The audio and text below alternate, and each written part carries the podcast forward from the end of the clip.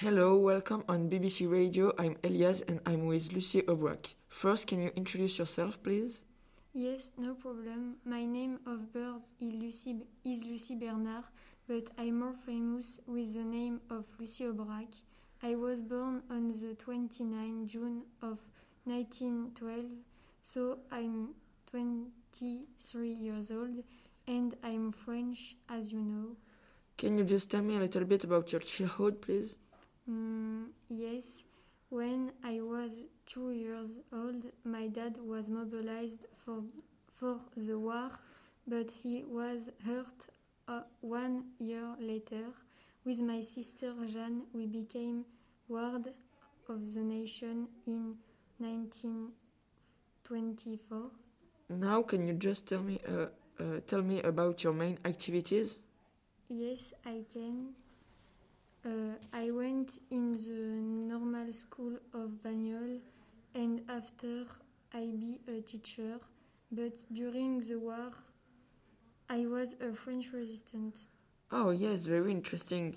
Uh, can you tell me about what did you do in your activity of French resistance? Yes, in this activity I, I organized the escape of my husband and uh, some other prisoners because they were war prisoners in 1940.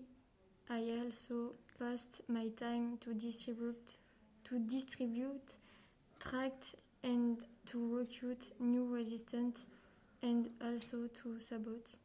And what about your family? My dad's name is Louis and my mom's name is Louise Vincent. My dad was a gardener and with my mom they had a bar in Paris. In Paris. My sister name is uh, Jeanne, as you know, and uh, she was she was born in 1913. Uh, I know that you tried three times to enter in the normal school of teacher. At the third time, you success, but you didn't didn't enter in. Why?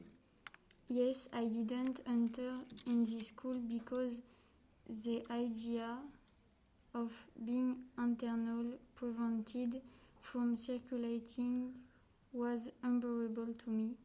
Very interesting. To finish, I heard that uh, you created the, the journal Liberation. Can you tell me about it?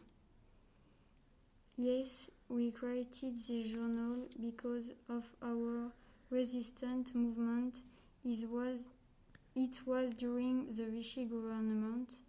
We created this movement in 1940, but the journal was created in 1941.